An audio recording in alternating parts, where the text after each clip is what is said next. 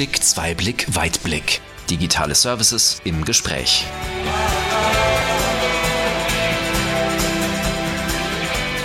Hallo und herzlich willkommen zu unserer neuen Folge.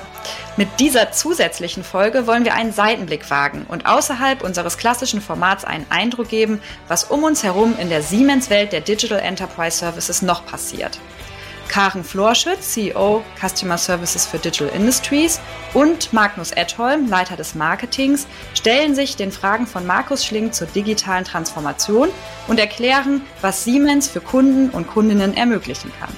Lassen wir sie sich einmal selbst vorstellen und starten gleich in die neue Episode, dieses Mal ein bisschen außer der Reihe.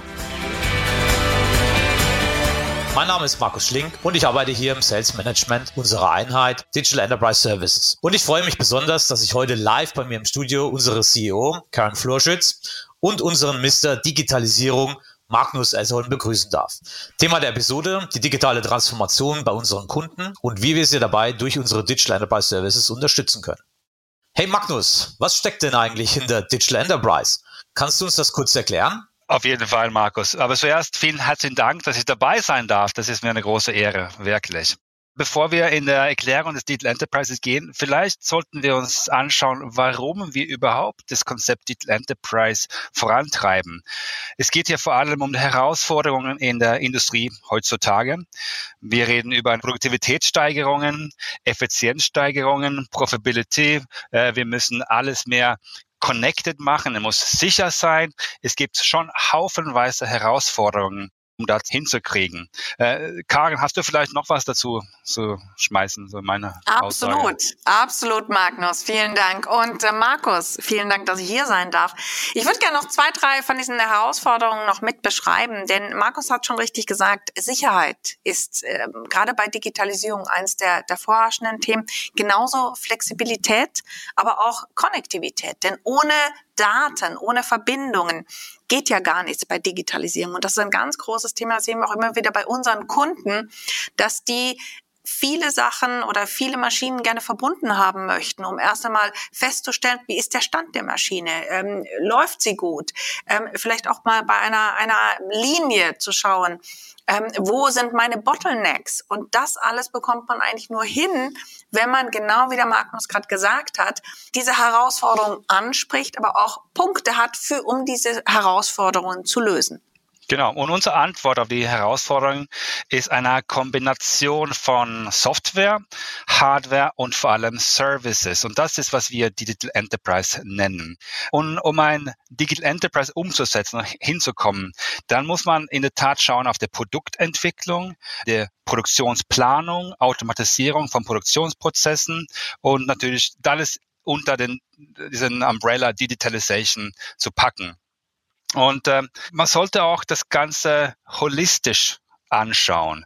Ähm, wirklich zu sagen, wie arbeitet mein Produkt auf der Maschine und wie funktioniert meine Maschine in einer größeren Umgebung.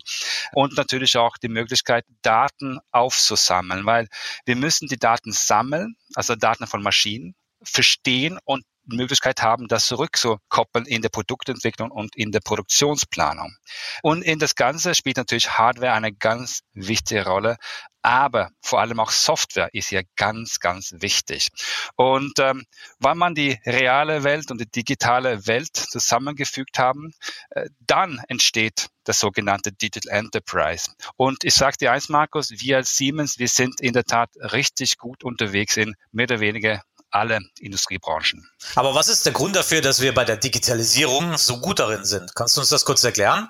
Ja, mit Sicherheit gibt es viele, viele Gründe dafür. Erstmal muss man wissen, wir als Siemens sind als Unternehmen etwa, lass mich lügen, 175 Jahren auf dem Markt, schätze ich so im Drehen. Und wir sind ja nicht nur ein Hersteller von Hardware und Software. Wir produzieren also unsere eigenen Produkte und äh, wir sagen, wir trinken unsere eigenen Champagner. Das heißt, wir kennen die Herausforderungen von der Industrie und dank unser Ansatz mit dem digitalen Zwilling können wir in eine virtuelle Welt Produkte sei es in der Prozesswelt oder diskreter Welt, einfach simulieren, testen. Ein Rezept zum Beispiel, ein Rezept für Medikamente oder einen, einen Getränk oder was auch immer. Alles virtuell testen. Das Gleiche geht natürlich für, für Maschinen und äh, für alle Typen Produkten. Und in Umkehrschluss bedeutet das, dass man muss vielleicht nicht so viele physische Prototypen bauen, sondern wir können alles virtuell absichern. Und äh, gehen wir dann rüber in den digitalen Zwilling der Produktion, wo Materialfluss ähm, Simulation eine wichtige Rolle spielen oder wie eine CAD-CAM CNC-Prozesskette aussehen soll, also wie man Stahl am besten schneiden soll. Alles können wir virtuell planen. Und äh, mit unserem Digitalisierungsansatz, mit Digital Enterprise, wird natürlich diesen Prozess beschleunigt und effizienter und vor allem werden wir am Ende des Tages bessere Produkte mit höherer Qualität produzieren. Das hört sich ja richtig gut an. Das heißt, wir bilden alles digital nach. Aber auf der anderen Seite hört sich das auch nach viel, viel Arbeit an. Haben wir die Daten überhaupt bei unseren Kunden? Sag mal, wo soll denn eigentlich ein Kunde so richtig starten? Und was sind so die größten Hürden, beziehungsweise wo können wir unseren Kunden am besten unterstützen? Also eine sehr gute Frage, Markus. Zuerst, äh, wo man startet, ist vielleicht nicht das Allerwichtigste. Vielleicht ist das Allerwichtigste, dass man startet. Und hier haben wir eine komplette Team mit Digital Enterprise Service Expert, die hier mithelfen können. Ähm, und äh, wir tun das mit unter anderem mit ein Konzept, was wir Value Hacker Workshop nennen. Stopp, stopp. Was jetzt? Wir hacken unsere Kunden? Oder was meinst du mit dem Value Hacker? Nein, nein, nein, nein, nein, nein, nein, nein. Das tun wir sicherlich nicht. Value Hacker ist, was man nennt, äh, auf diese Schwenglisch oder Schwenglisch wie in der Schwede. Das ist Deutsch, was sagt man? Ein Co-Creation, Neudeutsch, so sagt man, ein Co-Creation Process.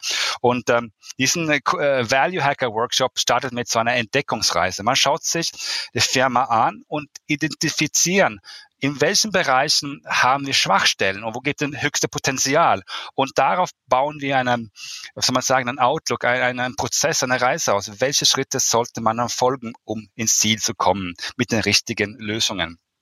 Und äh, Ergebnis aus diesem Co-Creation oder Value Hacker Workshop ist, dass ein Unternehmen danach Dinge viel schneller machen können, individueller Produkte gestalten, sicherer, hat Karin auch äh, gesagt, weil wir müssen ja unsere Daten schützen, aber auch ganz wichtig, mit der höchsten Qualität überhaupt möglich.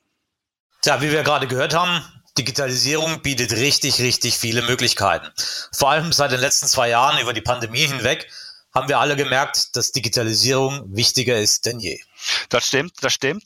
Ähm, aber wenn es äh, kommt zu de facto, wie können wir die reale Welt mit der digitalen Welt kombinieren, dann müssen wir natürlich viel tun, um deren individuellen Herausforderungen zu begrüßen. Und Karen, jetzt habe ich viel gelabert. Vielleicht äh, übernimmst du hier die Führung für ein paar Minuten, bitte. Das mache ich gerne. Ähm, wir haben jetzt gerade viel über Digitalisierung gesprochen, aber Digitalisierung funktioniert wirklich nur mit Menschen. Also ohne Menschen funktioniert das Ganze nicht. Und ähm, unsere Service-Experten sind wirklich 24-7, wie man so schon neudeutsch sagt, bei unseren Kunden vor Ort und das weltweit. Und das war auch während der Pandemie so. Also wir haben unsere Kunden nicht alleine gelassen. Und diese Service-Experten helfen natürlich einmal den Kunden mit ganz tagtäglichen Themen, aber auch die schauen, wie kann der Kunde seine digitale Transformation, wie können sie die unterstützen? Was braucht er noch? Und vorhin hat Magnus so schön gesagt, we drink our own champagne. Wir tun natürlich auch unsere eigenen Werke unterstützen und dort die Digitalisierung vorantreiben. Aber das machen auch unsere Leute. Also ohne Menschen geht eine digitale Transformation überhaupt nicht. Interessant und richtig. Die Menschen sind letztendlich die Expertise, die wir liefern. Ähm, Karen, kannst du vielleicht noch kurz unseren Zuhörern erklären, wie und wo genau unsere Experten, unsere Kunden bei der digitalen Transformation helfen? Haben wir da so eine Art Prozess, wie oder wo man anfängt? Absolut, Markus. Und du hast gerade schon gesagt, ein Prozess. Natürlich. Wir gucken immer ganzheitlich. Wir nennen das Neudeutsch gerne ein Holistic Approach. Und der besteht aus Consulting, Implementierung und Optimierung. Was, was verbirgt sich dahinter? Das ist ganz einfach ein, ein, ja, ein Lösungspaket für jeden, für, für jedes Unternehmen, egal von der Größe, von äh, wie viel Niederlassungen hat man im Ausland, ähm, was man produziert. Also es ist wirklich wirklich äh, ganz individuell können wir damit umgehen und wir können jeden und jede wirklich damit bedienen. Karen, Magnus, können wir mal einen gemeinsamen Blick auf diese drei Schritte werfen? Consulting, Implementation und Optimization habe ich verstanden, die ganz wichtig sind bei der digitalen Transformation. Könnt ihr vielleicht nochmal auch hier erklären, was die größten Hürden aus einer Kundenperspektive sind? Absolut. Und ich starte gleich mal mit dem ersten, das mit dem Consulting. Wahrscheinlich haben ganz, ganz viele Zuhörer jetzt eine Assoziation, was sie mit, mit, mit Consulting wirklich verbinden. Aber im Prinzip ist es zu gucken, was sind die Herausforderungen von dem Kunden, zu schauen und zu bewerten, in welchem Digitalisierungsgrad befindet sich der Kunde. Also hat er schon etwas, ähm, ist Industrie 4.0 zum Beispiel etwas, wo der Kunde sagt, oh, da fühle ich mich wohl damit oder nicht. Wenn man diese, diese Digitalisierungstreiber erstmal identifiziert hat, also auch sieht, welche digitalen Fähigkeiten hat der Kunde, ähm, digitale Enabler, die man nutzen möchte und darauf erstellen wir mit dem Kunden eine Roadmap. Quasi ein Zeitstrahl, in dem wir die digitale, die, ja, digitale Transformation umsetzen wollen. Wir entwickeln eine IT-OT-Architektur, um zu sagen, welche Daten brauchen wir, um einen Mehrwert zu erzielen. Also es passiert nicht im luftleeren Raum, sondern mit dem Kunden, mit den Experten vom Kunden direkt dort, was der Kunde auch umgesetzt haben möchte. Und darauf basierend erstellen wir diese Roadmap, dass der Kunde auch genau sieht, was kann ich umsetzen und in welcher Zeitschiene kann ich das tun? Magnus, noch irgendwas zum Ergänzen? Ich fand, das hast du strahlend gemacht. Also wirklich vor allem das Thema IT-OT-Integration ist hier ganz, ganz wichtig, weil wie ich gesagt habe am Anfang, äh, die Daten umherum uns sind unendlich und da entsteht natürlich unendliche Möglichkeiten. Das können wir auch viel tun in Service mit so äh, Möglichkeiten Zukunft zu sehen, um unser Service oder Wartungszyklen zu planen. Und das macht natürlich das Leben viel, viel einfacher. Das würde ich sagen. Jetzt habe ich den Teil mit Consulting verstanden. Aber ein Großteil unserer Kunden ist doch noch gar nicht richtig bereit für die Digitalisierung. Wenn ich so in der Landschaft draußen schaue bei der Industrie, die wir auch bedienen, verschiedene Verticals, viele Produktionsanlagen sind sehr, sehr alt. Auch Produktionslinien sind alt. Kann ein Kunde da überhaupt schon so direkt einsteigen mit der Digitalisierung? Ja, natürlich, Markus. Gut so. ja, also egal wie alt die Maschine ist, natürlich, die Maschine muss vernetzt sein. Und ähm, wir haben Möglichkeiten, auch ältere Maschinen. Also man muss nicht alles rausreißen, sondern neu machen, ähm, die wirklich zu vernetzen. Und das ist ja auch das Thema bei der, bei der Digitalisierung, dass man erstmal Daten dort rausbekommen möchte. Wir haben ein Produkt und dieses Produkt heißt Industrial Connectivity, ist unser Serviceangebot. Damit kann man auch, wie gesagt, 40 Jahre alte Maschinen, wo wahrscheinlich der eine oder andere sagen wird, oh, da kriegt man doch gar nichts mehr aus, die können wir verbinden und können sie so vernetzen, dass man genau diese Daten, die auch wichtig sind für die Digitalisierung, digitale Transformation oder für das, was man auf deinem Dashboard auch sehen möchte, die rauszubekommen. Und Magnus, jetzt habe ich ziemlich lange gesprochen. Wie wäre es denn, wenn du das nächste Thema nimmst, nämlich die Implementierung? Sehr gerne, sehr gerne. Äh, vielleicht eine Frage an euch beiden. Äh, als kleiner Schwede aufgewachsen, gab es natürlich einen Fernseher auch da oben, glaubt man nicht vielleicht. Aber da hat ab und zu der MacGyver. Und kennt man MacGyver hier in Deutschland? Ja, aber klar der Held unserer Kindheit. Siehst du, siehst du. Und gäbe es einen MacGyver for real, dann kannst du sagen, dann würde er mit Sicherheit bei Digital Enterprise Services arbeiten und vor allem in die Implementierungstruppe. Weil hier geht es ja wirklich um äh, Dinge miteinander zu koppeln und da alles noch besser zu machen. Wir haben diesen Roadmap entwickelt in der Consulting-Phase und jetzt geht es um das Ganze umzusetzen. Die notwendigen Softwarelösungen mit Hardwarelösungen zu koppeln und dadurch digitale Zwillinge von Maschinen, Produktionsanlagen und so weiter aufzubauen. Und ich meine, jetzt ist das zweite Mal hier im Talk, wenn ich das Thema Digital Twins auf den Tisch lege. Äh, und vielleicht fragt sich ein oder andere, äh, was soll man da eigentlich genau verstehen? Was heißt ein digitaler Zwilling? Lass mich kurz und schnell probieren, das zu erklären auf meiner IKEA-Deutsch. Ähm, ein digitaler Zwilling ist in der Tat ein exakter virtuelle Modelle von einem Produkt oder von einer Produktionslinie oder von einer Maschine. Und dank dem Lebenszyklus haben wir die Möglichkeit, das Leben dieser Produkte oder Maschinen zu planen über die Phasen Design, Realization and Optimization. So kann man das vielleicht dann abkürzen. Auch wieder ein bisschen englische Worte hier rein. Und dank dieser Ansatz haben wir die Möglichkeit, das Performance ein zukünftiges Produkt zu planen, virtuell, indem dass wir äh, Lessons learned von Vorgängermodellen einfach nutzen. Schon wieder, ich sage das nochmal, ich glaube das dritte Mal, wir sammeln Daten ein, wir verstehen die Daten und können das wieder zurückspielen in der Produktentwicklung und in der Produktionsplanung. Und da entsteht dieser digitaler Zwilling. Und wenn wir mit der Implementationsphase fertig sind, dann kommen wir in der noch spannender Optimization Phase. Ich lasse es bei Englisch, Optimization Phase. Und Karin, hier weiß ich, kennst du dich sehr gut aus, weil bitte erklärt das mit der für Absolut. Die Optimierung werde ich gerne übernehmen, Magnus. Danke, Optimierung, ich mir merken. In dieser Phase geht es wirklich darum, die erforderlichen Daten und deren Nutzung zur Optimierung von Produktionsanlagen oder von der Fabrik unserer Kunden einzusetzen. Und das immer mal wieder, also immer in regelmäßigen Zyklen auch zu tun. Innovative Algorithmen und künstliche Intelligenz analysieren diese gesammelten Daten. Und da kriegen wir natürlich wertvolle Informationen, die wir unserem Kunden zeigen können und wandeln die dann auch in wertvolle Ergebnisse für den Kunden um. Nämlich Schlüsselung, Schlüssel ist zum Beispiel die Verbesserung von der Gesamtanlagenproduktivität. Oder wir haben bei einigen Kunden auch Daten rausgeholt, wo der plötzlich mal verstanden hat, wo die Bottlenecks in seiner Fabrik überhaupt sind.